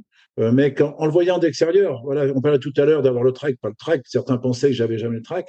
Euh, là, c'est pareil. Quand je vois tirer Alain, je me dis, oh, je pense qu'il est capable de le mettre. Et quand il le met, il le met très bien d'ailleurs, plat du pied. Et je me dis, bah, ça, il n'a pas eu peur. Sauf que, en définitive, il te dit qu'il a eu peur aussi.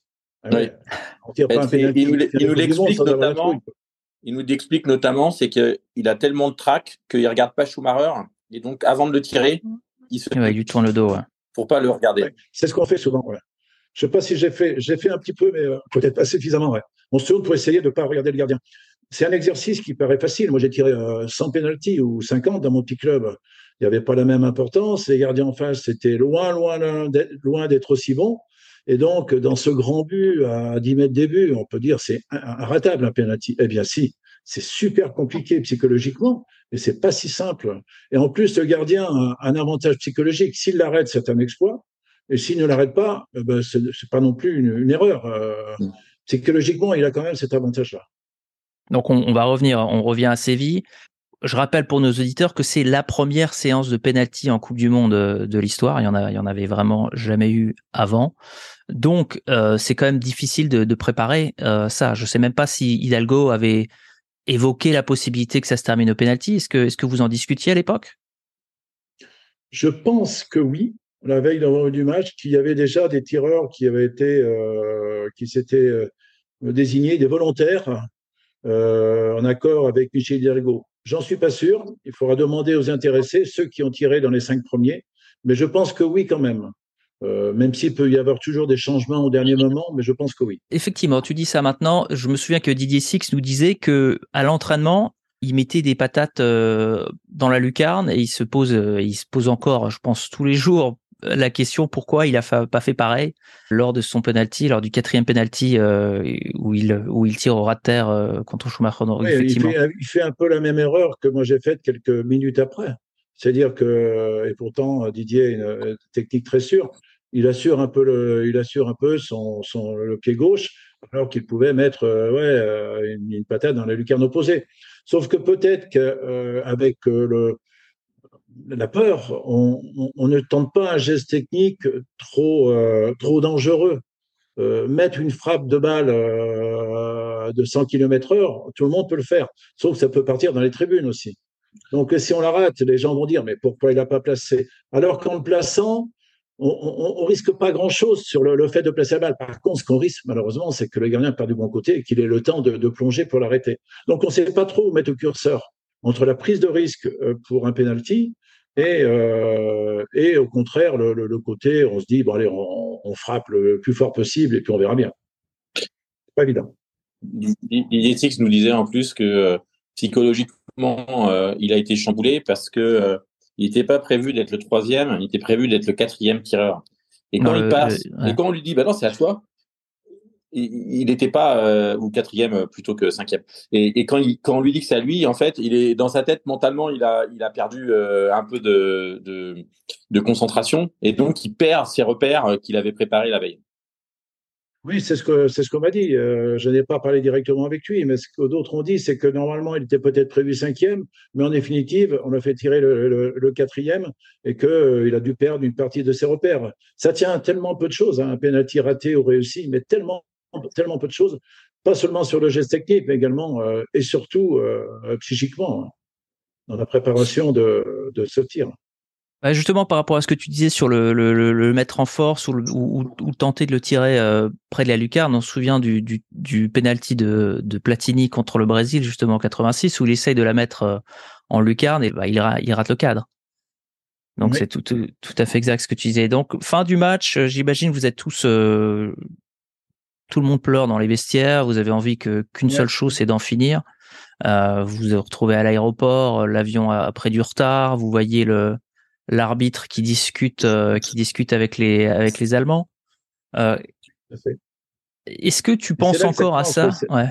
ouais. Ouais. On pense à ça et puis aussi euh, cet sentiment d'injustice qui est un peu plus fort quand on voit l'arbitre à 3 heures du matin, 4 heures du mat, de discuter, plaisanter avec les Allemands, quand on sait très bien ce qu'a fait Schumacher sur Battiston. Donc, on se dit, bon, soit il est malhonnête, soit il est incompétent, soit, soit, soit, mais c'est vraiment un gros problème. Euh, et on n'a qu'une hâte, c'est de, de, rentrer le plus vite possible à l'hôtel, même si il euh, n'y a aucune haine envers les, les joueurs allemands. Euh, ils ont fait leur match avec leur, leur qualité qu'on connaît depuis tant, tant d'années. Mais c'est quand même un moment difficile à passer, l'après-match, évidemment, dans les vestiaires, et puis le, ce retour. Ouais. Bah toi, personnellement, qu'est-ce que tu en penses? Est-ce que tu penses c'est de la malhonnêteté? Est-ce que c'est de la maladresse? C'est de la, de la, de la paresse de pas vouloir, euh, so de pas vouloir sortir le carton rouge? Mais qu'on a vu le Koweït avec euh, un émir euh, d'une telle puissance euh, euh qui, décide d'annuler un but euh, qui était validé par l'arbitre, il n'y avait pas la VAR hein, à ce moment-là, donc le, le, but était valide, était valide. L'arbitre n'avait pas le droit de revenir sur des décisions et qu'on voit après une action où il devait y avoir penalty, expulsion, que tous les arbitres aujourd'hui, même s'ils ne sont pas tous formidables, il y en a de très bons, mais d'autres un peu moins bons, auraient évidemment s'il fait ça, on se dit ou beaucoup d'incompétence, ou alors, euh, oui, peut-être un peu de malhonnêteté. Peut-être aussi qu'inconsciemment, sans aller jusqu'à la malhonnêteté, euh, il y a une protection. C'est courant dans la vie aussi des, puissants. Euh, et l'Allemagne était une équipe, une nation euh, puissante footballistiquement, euh, sportivement, et nous beaucoup moins. On arrivait un petit peu aux prémices d'un renouveau au niveau du football, mais il y a peut-être aussi un petit décalage par rapport à certaines décisions arbitrales. J'ai essayé de, comprendre tout ça, mais il y, a, sûrement plusieurs réponses, sûrement. Pour revenir à l'arbitrage, il y avait aussi, euh, et c'est marrant, on n'en parle plus trop, mais euh, il y avait énormément de manœuvres pour que l'Espagne euh, passe le second tour aussi. Il y avait euh, un penalty imaginaire sifflé lors de leur dernier match, penalty raté que l'arbitre fait retirer sans raison particulière. Euh, le penalty est nouveau raté par Lopez Ufarte, mais c'était quand même le, le, la Coupe du Monde du, du, du de l'arbitrage, de l'arbitrage scandaleux à la limite. C'est le, ouais, le pays organisateur, donc peut-être que les mmh. arbitres ont un peu plus de tendance à, à, à provoquer les, les, petits coups de pouce pour ceux qui. C'est vrai que c'est. Je pense qu'aujourd'hui, alors on l'a vu même en 98, où j'ai trouvé par exemple en aparté l'exclusion de Blanc assez, assez sévère, mais ça ne plaisantait plus quoi. Alors qu'à l'époque, ouais. euh, c'était un petit peu euh, euh, c'était un petit peu euh, l'arbitrage comme on voulait, avec peut-être euh, les, grands qui étaient plus ou moins privilégiés, ceux qui privilégiés, les organisateurs qui éventuellement, s'ils étaient aussi une grande nation de foot, pouvaient l'être. Donc il n'y avait pas toujours de justice dans les décisions arbitrales, ce qui n'est plus le cas. Il peut y avoir parfois des erreurs qui sont en partie compensées euh, avec la vidéo, euh, mais euh, pas de malhonnêteté. Et, euh, et, le sport, avec euh, aujourd'hui toutes les, euh, tous les moyens qui sont mis à disposition des arbitres, également bah, tous les l'argent, la médiatisation, on a moins droit à l'erreur aujourd'hui. Les arbitres sont des professionnels et il faut, il faut qu'ils soient à la hauteur. Pour, pour revenir donc à, à, cette fin de fin de match en Allemagne, comment toi tu le vis personnellement le fait d'avoir manqué le dernier penalty? Je suis désolé de revenir sur un, mais est-ce que tu tu, tu, tu le voilà comment tu comment tu le vis? Je, je, le vis mal. Je le vis très très mal, évidemment, euh, parce que c'est pour ça que je, je, je m'agenouille. Je sais, je suis euh, euh, évidemment euh, très triste de ce de ce ratage, du moins du, du, fait que le penalty soit soit arrêté, parce que je ressens tout de suite un sentiment de culpabilité. Je pense même pas qu'avant j'ai fait, euh, c'est après le recul que j'ai fait un bon match. Je pense même pas qu'on aurait dû gagner ce match avant, euh, que l'arbitre n'a pas été forcément honnête pendant ce match, qu'on gagnait 3-1, et que si le match devait être perdu ou gagné, on aurait pu le faire avant. Non, un sentiment de culpabilité, la peur d'avoir déçu beaucoup de, gens, y compris la famille proche. Je sais que mon épouse qui supporte quand même les contraintes du football depuis 7 ou 8 ans, est en vacances avec ses parents. On avait loué sur la, sur la côte près de près et donc j'ai peur de décevoir voilà quelqu'un qui je, je tiens plus que tout et qui a un petit peu aussi également parce qu'on n'en parle pas assez tout arrêté pour me mettre dans les meilleures conditions d'une carrière des enfants tôt, une carrière professionnelle, une vie sociale arrêtée pour être toujours présent pour les enfants et pour son mari. Et donc, je pense à elle tout de suite. Mais en même temps, je pense aux supporters, je pense aux sélectionneurs, je pense à mes copains en disant est-ce que je les ai trahis, pas trahis? Et en définitive, on trahit jamais personne. on ne trahit jamais personne dans ces moments-là parce que parce que c'est trop dur c'est trop dur. Et, à partir du moment où on donne le meilleur de soi-même, y compris dans, un tir au but, mais, mais on n'est on pas forcément à l'abri, forcément, de, ce sentiment de culpabilité. Euh, il a fallu du temps pour, euh, voilà, pour qu'il soit plus présent. Comment si, j'avais fait un match pourri, si, si j'avais fait un match pourri, sincèrement, je me serais senti coupable. Mais si j'avais fait un match pourri, peut-être que je serais pas allé faire ce tir au but. Voilà, donc, euh, ouais, voilà. Donc, voilà. Mais c'est compliqué. Hein on aurait été éliminé avant. Si tu avais fait un match pourri, on aurait été éliminé avant peut-être aussi. Ouais, peut-être. Et puis s'il y avait eu aussi la, règle du but en or comme en 98, mm. ça tient rien. Eh ben, on, allait en finale puisqu'on en a marqué les premiers mm. euh, après le, c'est ce que disait Didier Six aussi. Donc ça tient rien. Mm. Et comment tu as réussi à surmonter cette, euh, cette, euh, cette amertume ou ce, cette blessure J'ai bien surmonté euh, parce que je voulais pas rester sur cet échec-là et je savais que j'étais capable de surmonter ce, tir au but en continuant ma, carrière et en équipe de France, si on voulait bien de moi, et à Nantes. Et euh, d'ailleurs, quand je suis revenu à Nantes, Sodo m'a quand même, bah, j'ai eu une semaine de vacances seulement, ce qui est très peu. Et Sodo m'a dit, mais je sais pas, je suis pas sûr. Est-ce que tu crois qu'il va être motivé avec ses mots à lui hein? Avec tout ce que tu as vécu en Coupe du Monde, sans, me critiquer ou sans me dire que ça avait été bien ou pas bien, j'ai dit ouais, ouais, t'inquiète pas. En plus, c'est la première année, je Henri Michel, donc euh, ouais, ouais, ça va aller. Et en effet, on a été champion, on a eu 10 points d'avance sur Bordeaux, euh, et donc tout s'est bien passé. Sportivement, tout s'est bien passé. Euh, psychiquement aussi, même si je voulais plus jamais tirer de penalty. Donc j'ai pu rebondir quand même assez vite au niveau des matchs. Ouais. D'accord. Mais il y avait quand même une certaine bienveillance il y avait une certaine bienveillance du, du public, enfin en tout cas, de, de, j'en ai l'impression, dis-moi si je me trompe, mais il y avait quand même une certaine bienveillance du, du public français euh, à ton égard.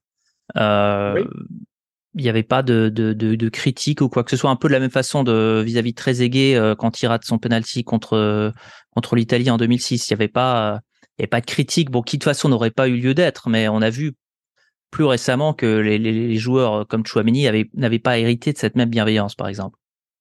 Ouais, c'est étonnant d'ailleurs, c'est assez injuste parce qu'il y a une bienveillance pour ceux qui ont une certaine image et moins pour d'autres euh, qui en ont une autre.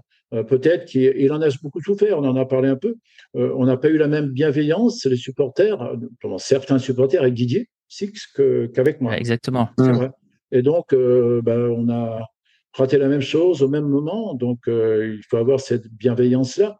Mais c'est vrai qu'on on me sifflait rarement, même quand je, à part peut-être à Saint-Étienne et encore. Donc il y avait une bienveillance globale du, euh, quand on était avec Nantes et encore. Il y avait une bienveillance globale qui a, qui a perduré avec l'équipe de France. Et donc on m'en a peut-être moins voulu pour, euh, pour ça, quoi. Et pourquoi tu penses que Didier Six n'a pas eu euh, n'a pas eu cette même bienveillance? Tu penses parce que c'était un globe trotteur qui était peut-être moins connu du public français? Il était aussi connu, Didier, du public français, mais de, par bah, l'image qu'on euh, euh, qu'on projette auprès des, gens, une image plus individualiste peut-être, alors que c'était pas forcément le cas non plus. Euh, donc c'est assez compliqué entre l'image qu'on projette et celui qu'on est réellement. Donc les gens parfois ont de la bienveillance pour certains euh, et moins pour d'autres, sans savoir, sans, sans raison objective. Donc c'est assez compliqué à, C'est la fin de la deuxième partie de cet épisode du podcast des légendes consacré à Maxime Bossis. On se retrouve la semaine prochaine pour la troisième partie qui parlera entre autres de la Coupe du Monde 86. Merci à toutes et à tous de votre fidélité. On se retrouve la semaine prochaine.